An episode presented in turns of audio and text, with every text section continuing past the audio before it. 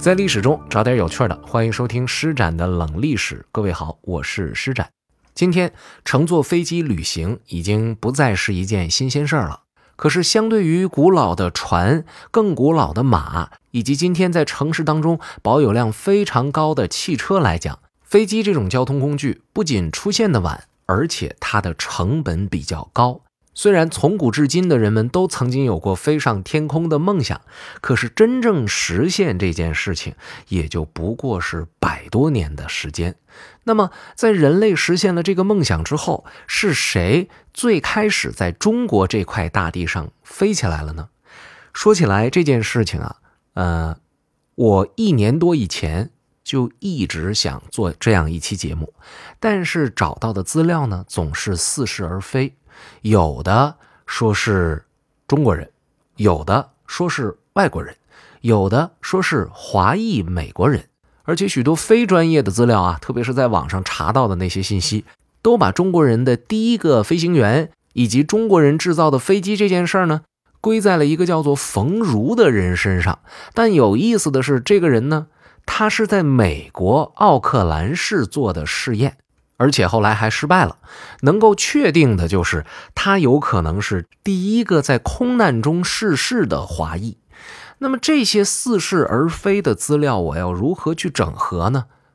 经过了大概一年左右的找寻和积累，我忽然发现呢，作为一个野生的历史爱好者来说，这事儿好像真的不是我能够做到的事情，因为我拿不到太专业的论文。所以今天我跟大家介绍的这些内容呢，是我把呃过去一年多的时间找到的资料进行的汇总，把它向各位听友进行一个梳理和汇报，您全当是拓展见闻了。如果呢哪些内容和您掌握的信息不是特别一致，也欢迎您指出，但是请不要骂街，因为这事儿呢我说了，我也没看着，我也没经历，我只是汇总了资料。为什么今天这期节目开篇要说这么多内容呢？就是因为这个人物、这个历史事件距离今天实在是太近了，实在是太容易挨骂了。好，说完这些避坑的事儿啊，我呢就来说说我了解到的这段历史。据说第一个在中国飞起来的，不是坐飞机，是坐热气球。飞它的人呢，也不是什么呃飞行员。而是一位特技替身。那么他到中国来飞热气球是什么原因呢？既不是路过，也不是到这来搞科学研究，而是来表演赚钱来了。这个人的名字叫做托马斯·斯科特·鲍德温。从1889年开始，他就跟自己的伙伴，另外一位特技替身叫做威廉·埃维，两个人组团，带着热气球到世界上各个繁华地区表演飞行。可是到了一八八九年的时候，这热气球已经不是什么新鲜事儿了。你就去飞，你就去表演，你能挣多少钱呢？再说了，你飞行热气球，你为什么需要特技替身演员来干这件事情呢？因为这俩人演的呀比较特别，他们表演的呢不是给你单纯的飞，而是当他们飞起来之后，达到一定高度的时候，乘坐降落伞往下跳。您还真别说。这个事儿真的有人乐意看。著名的儿童动漫，英国的那个小猪佩奇里边不就有这样的情节吗？学校教室的顶棚漏雨了，于是猪妈妈要跳伞来筹集资金，请人把教室的顶棚给修好。所以这两个特技演员呢，就是来表演这个事儿的。表演的地方也是当时著名的繁华都市——香港和上海。也许是受到了这个事件的启发。据说后来有一个叫做胡聪的广东的年轻人，也弄了个热气球，而且是自己制造的。跟政府申请之后呢，他就要飞。这事儿呢，据说被香港的《南华早报》做了报道。当时是怎么个情形呢？这现在还能查到资料。这记者是这么写的：说当我到达现场的时候，发现有成千上万的人被这在广东少见的展示所吸引了。现场有一些长杆子竖立起来，这是用来提起气球的。结果没想到，其中有一根突然断了。换掉这根断了的杆子费了一点时间。在气球呢很艰难地升到杆子顶部的是，它爆炸了。你可以想象，这在付款观看的观众中引起了怎样的骚动。然而，人们期待着他们明天再试一次，会有一次成功的表演。可是呢？呃，后来就没有再飞。也就是说，这位自称胡聪的人说他自己造的这个热气球可以飞的这件事儿呢，没有实验成功。这是关于热气球的飞行。那么，第一个在中国开飞机的人是谁呢？我之前说过，这个不太好找资料，但是仍然，呃，我查到了一些，有一位叫邓兴中的少校做了一番回忆啊，这是一位航空作家，呃，邓兴中呢也是他的艺名，就是翻译的名字，因为我们找到的这个资料呢，它是外文资料，后来翻译成中文的，所以它本身就是。转述又转述，这中间万一出点岔头，我们跟大家讲解的这个内容就不是那么很详实了。所以还是那句话，大家就当拓展见闻了。这个人说，第一架在中国飞行的飞机是由一名叫做科明斯基的俄国飞行员驾驶的。他在哪儿飞呢？他在北平上空飞。当年他是在一九一零年十月份到达的北平。然后进行了成功的飞行表演。那么这个时间段，大家可以看到啊，他是在辛亥革命以前，也就是说这还是大清朝的时候。假如这番话说的准确的话，也就是说，中国这块大地上第一次有飞机飞起，还是在大清朝的时候呢，而且还是在首都飞的。这位提供消息的先生呢，记得还挺清楚，说这飞行员，你别看是俄国的，可是呢，他的这个飞机。是法国制造的，是布雷利奥十一型。您看啊，说的有理有据。我不知道有没有朋友会像我最开始听到这个资料的时候产生一种疑问：如果说这个飞机在中国的首飞是在北京，那么它是怎么来的？从法国那老远到北京，那你是怎么来的呢？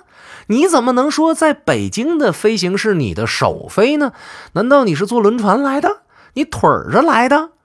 哎，最开始我特别不理解，后来我才想明白，就那个时候的飞机和我们今天讲的这个飞机是完全不一样的。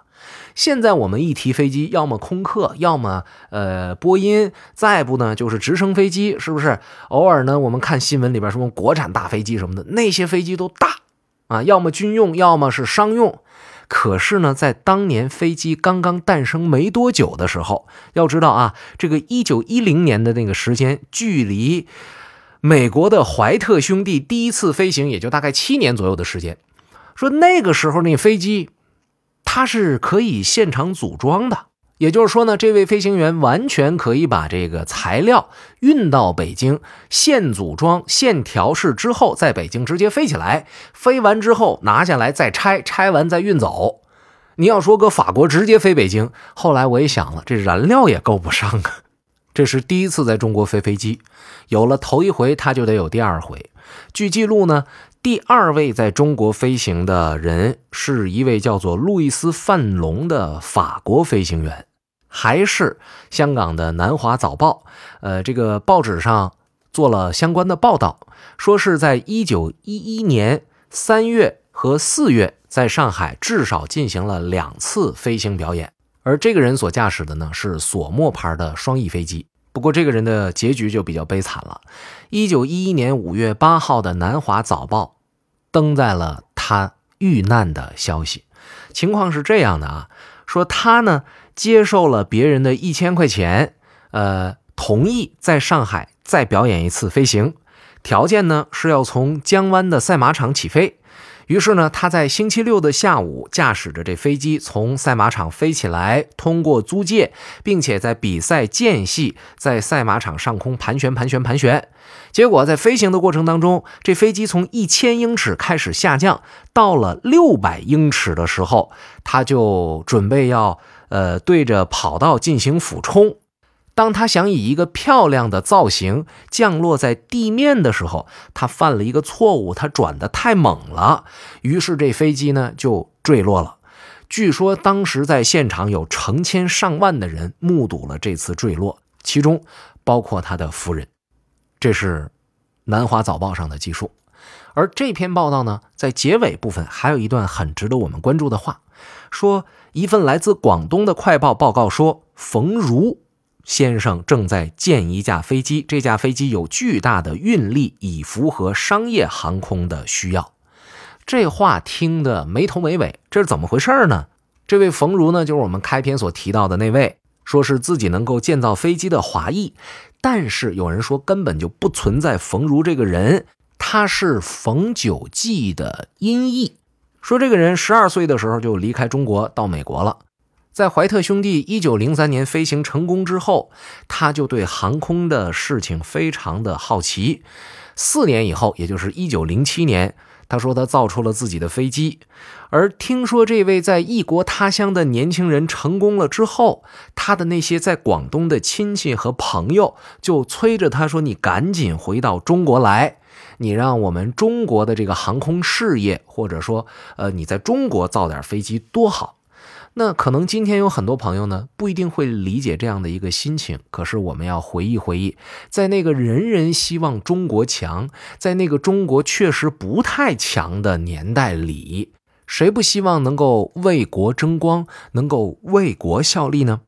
在亲戚们的催促下，可能冯如在一九一一年就回国了。还是《南华早报》有记载说，这一年的三月二十七号的早报这么报道的：说冯呢。在三个朋友的陪同下，很荣幸的得到了广东省总督张明奇的邀请见面。这报纸真是帮了咱们大忙了。在总督面前，冯如当然要介绍一下自己来干嘛，自己到底能做什么。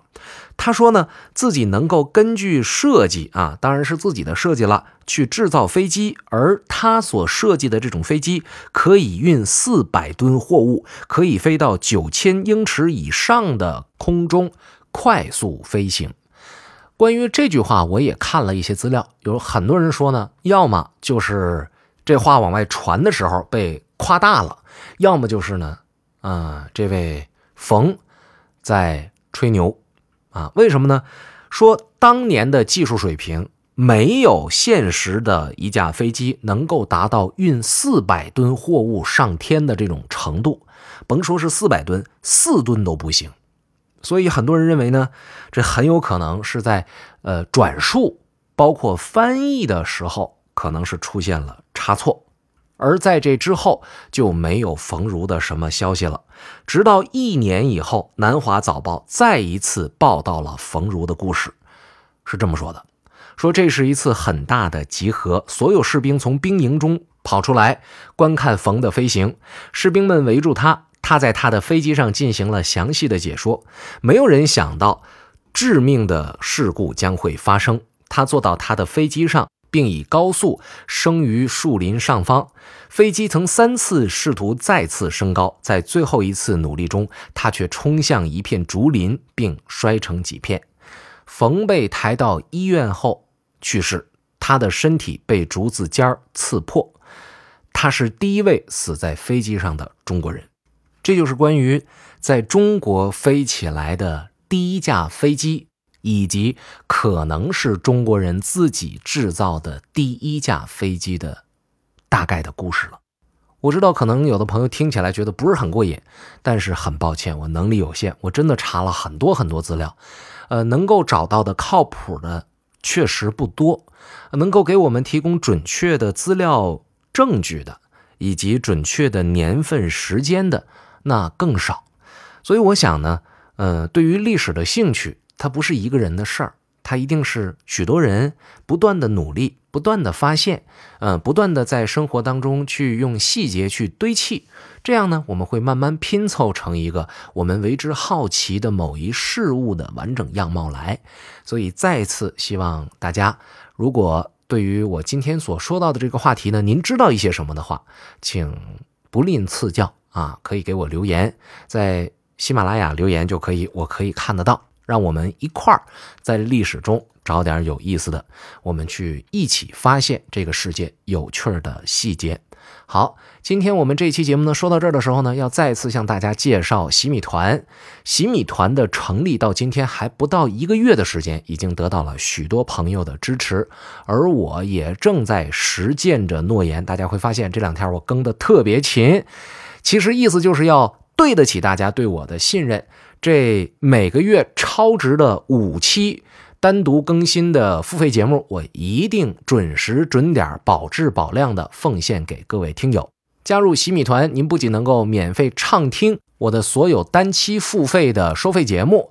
与此同时呢，您还能够获得自己的专属马甲。施展的洗米团呢叫诗友会。与此同时，您还能够看到我在喜马拉雅的听友圈里发布的专属于洗米团的听友们才能够看得到的读书感悟和工作的记录。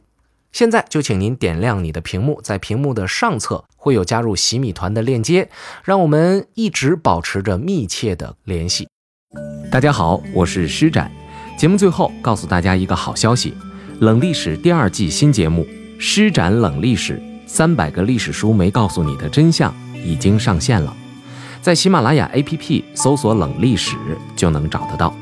揭开名人的另一面，探寻古人是如何生活的，历史书背后那些不为人知的一面，就听《冷历史》第二季。新节目每周一、二、三、四、五晚七点更新，我们不见不散。